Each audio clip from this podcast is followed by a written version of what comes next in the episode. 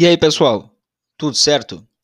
O Descomplica Direito é um podcast voltado ao debate de temas jurídicos relevantes na sociedade de maneira fácil e descomplicada, seja para aqueles das ciências jurídicas ou não.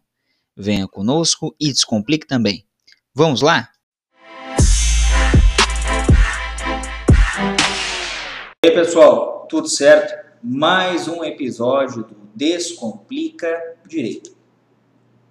Liberdade de expressão versus discurso de ódio.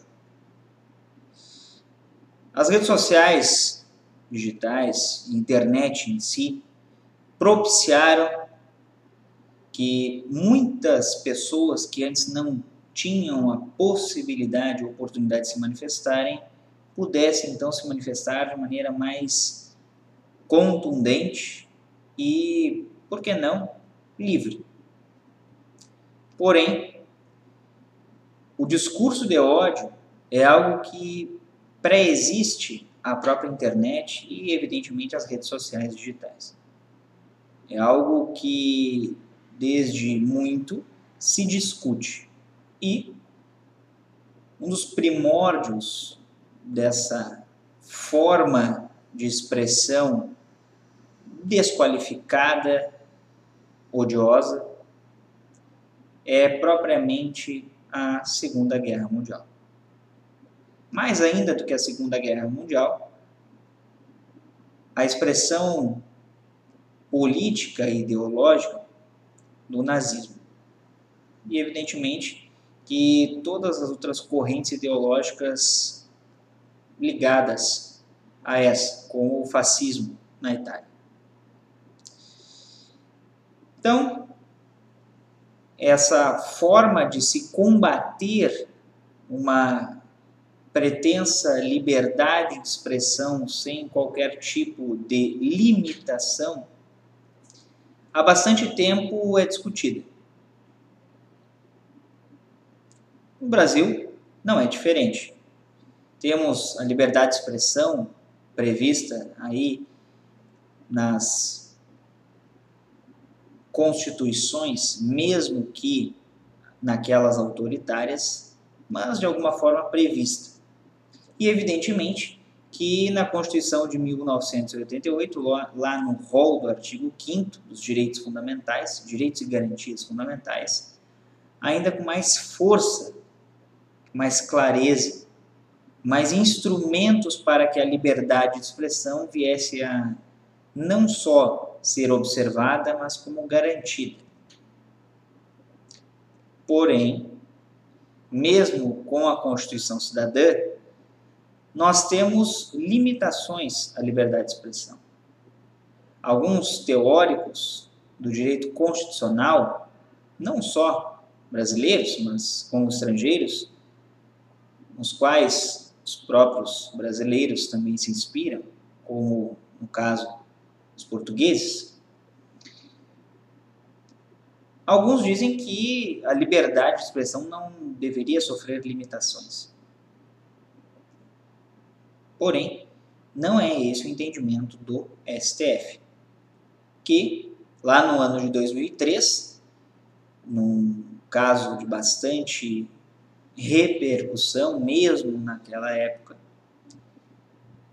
decidiu-se por em razão de ponderação, de proporcionalidade, frente a determinados casos, aos casos que não chegassem ao conhecimento dos tribunais, a liberdade de expressão fosse limitada naquele caso.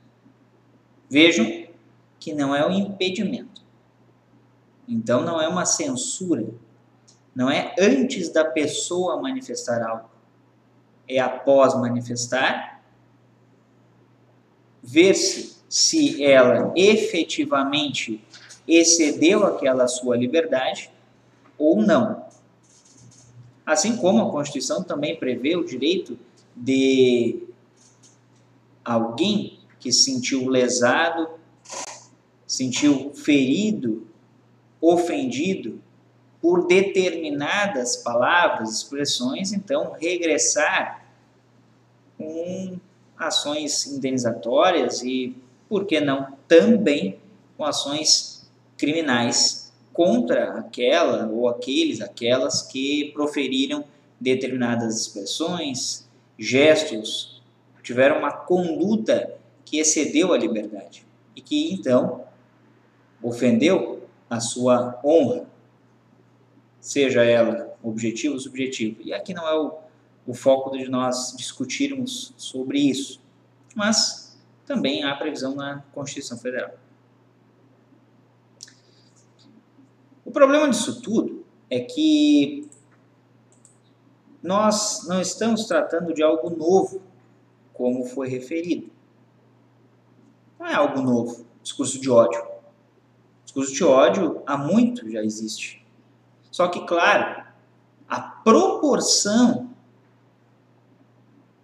de divulgação disso é muito maior hoje, em razão da internet e das redes sociais digitais. Dos serviços de mensageria privada, como WhatsApp, Telegram, Messenger, as redes sociais, Facebook, Instagram, próprio YouTube. Então, vejam que é algo que não é novo, mas que tomou uma proporção muito maior em razão da facilitação da comunicação e da facilitação de expressão das pessoas. Nesse sentido, já lá naquele caso de 2003, onde o STF debruçou-se sobre a temática do discurso de ódio, que envolveu o caso Elvanger, ou Elvanger,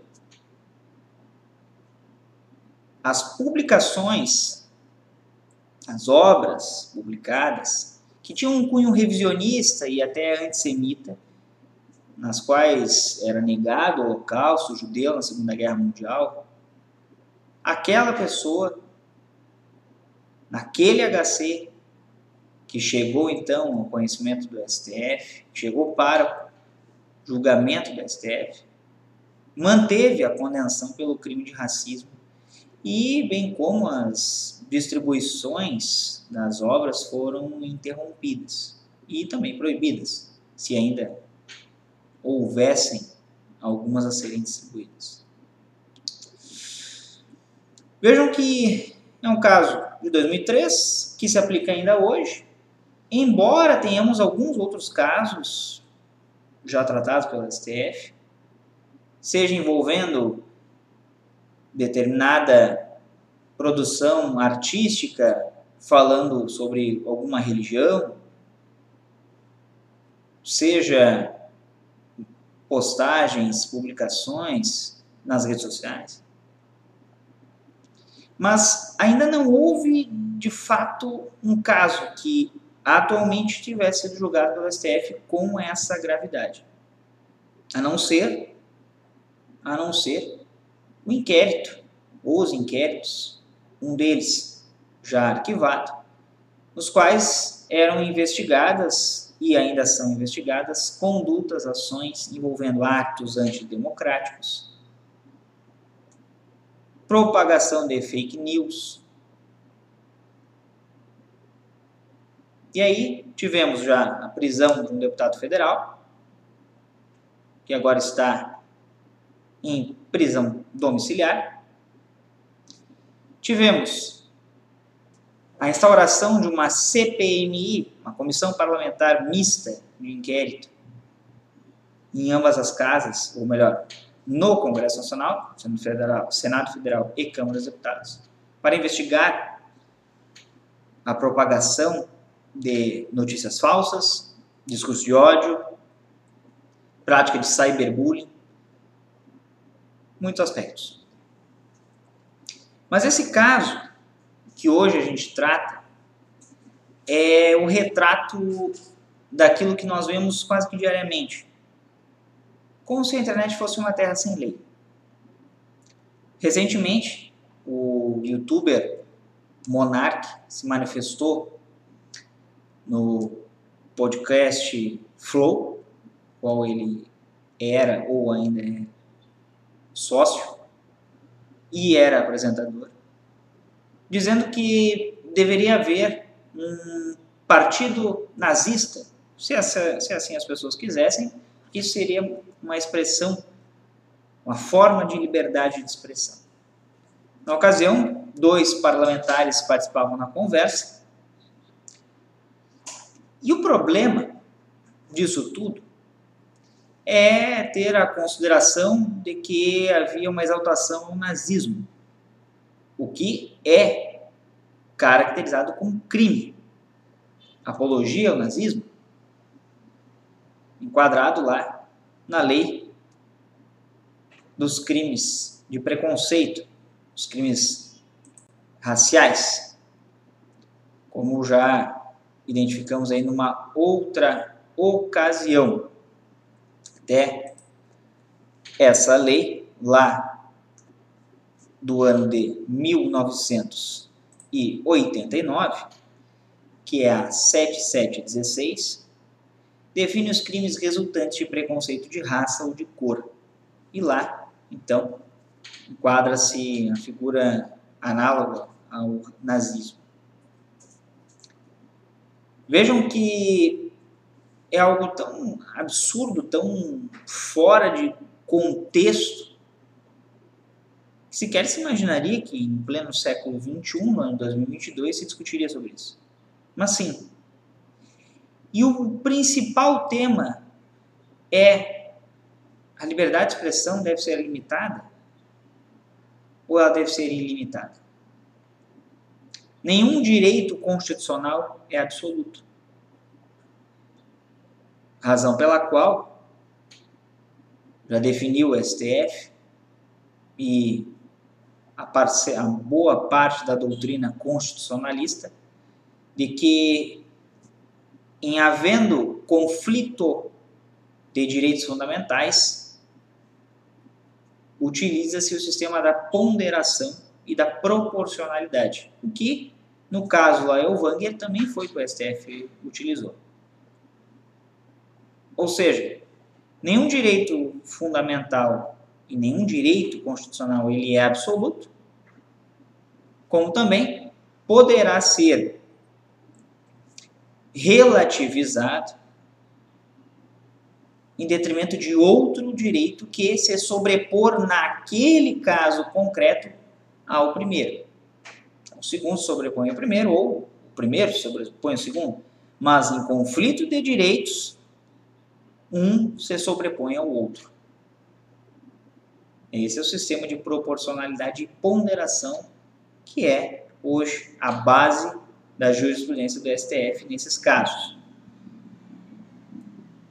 principalmente quando se discute em ação de descumprimento de preceito fundamental, por exemplo. Vejam que é muito importante. Então, esse youtuber coloca dessa forma, sofre um cancelamento, milhares de pessoas debatendo e se opondo a isso, está correto. Mas eu digo que a discussão toda ela não se resume a esse fato, ela vai muito antes. E com outros, outras ações aí que nós poderíamos questionar, outras condutas. Internet não é terra sem lei. Liberdade tem sim e sofre limitação, porque não é absoluta. Discurso de ódio deve ser rechaçado, seja da forma que for, presencialmente, de maneira virtual ou não. Isso se deve ter muito em conta e como primordial. Houve sim um excesso da liberdade de expressão, desse direito de manifestação, mas não se esqueçam que não é o único caso. Tem outros tantos casos que nós devemos combater igualmente. Igualmente. Hoje, querendo algumas pessoas concordar ou não, já se discutir, inclusive, o denominado projeto das fake news, projeto de lei das fake news, em tramitação lá no Senado Federal, no Congresso Nacional, de modo geral. é correto ou não, nós vamos deixar o link aqui para a pesquisa de vocês posteriormente. Mas esse vídeo é só para a gente discutir direito, garantia, liberdade de expressão, discurso de ódio e para vermos, demonstrarmos que o STF já tem posicionamento sobre isso e talvez o posicionamento vá ser mais firme ocorrendo esse caso como ocorreu. Mas nós devemos estar atentos também a leis que eventualmente surjam em decorrência desse fato especificamente que nós citamos aí com o Flow Podcast e com o Monarch. Em nenhum momento, nunca foi válido que uma lei fosse criada, fosse querida a sua criação, a partir de o caso aconteceu, vamos fabricar uma lei. Isso não deve ser, não deve ser é, promovido e nem executado. Mas vejam que pode acontecer. Isso tudo, então, para que a gente discuta de maneira superficial sobre esse tema e para que vocês reflitam. Nenhum direito é absoluto. E isso deve ser, deve estar bastante firme na cabeça de todos e na conduta de cada um. Liberdade deve ser exercida com parcimônia e com respeito. Condutas discursivas odiosas devem ser rechaçadas. E nesse caso, já se sabe inclusive que nem deveriam ser propugnadas, colocadas em discussão, porque tem exatamente a proteção da lei para que não sejam feitas. Exerçam a liberdade com responsabilidade. É por isso que existe a Constituição de 88 e ela é cidadã. Certo, pessoal? Não se esqueçam de se inscrever no canal, de ativar o sino para notificações de novos vídeos, de comentar e compartilhar o conteúdo.